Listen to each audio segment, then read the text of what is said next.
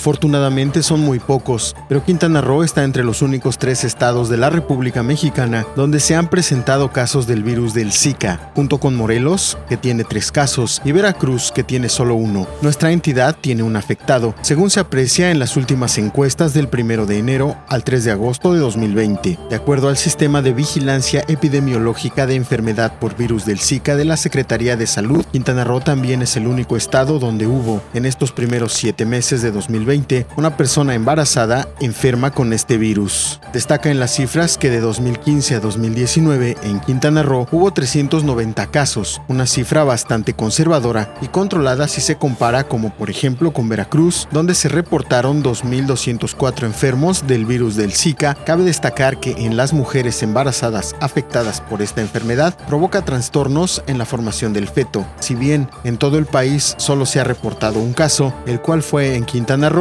la enfermedad está muy controlada.